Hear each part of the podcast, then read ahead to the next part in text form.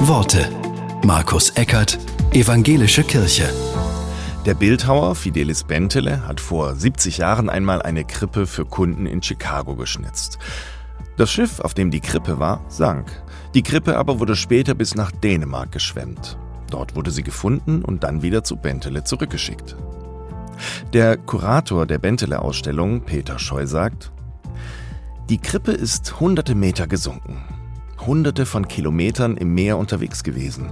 Im stark befahrenen Ärmelkanal ist sie in keine Schiffsschraube gekommen, nicht nennenswert beschädigt worden und hat dann diesen unfassbaren Weg nach Hause gefunden. Für mich ist das ein Wunder.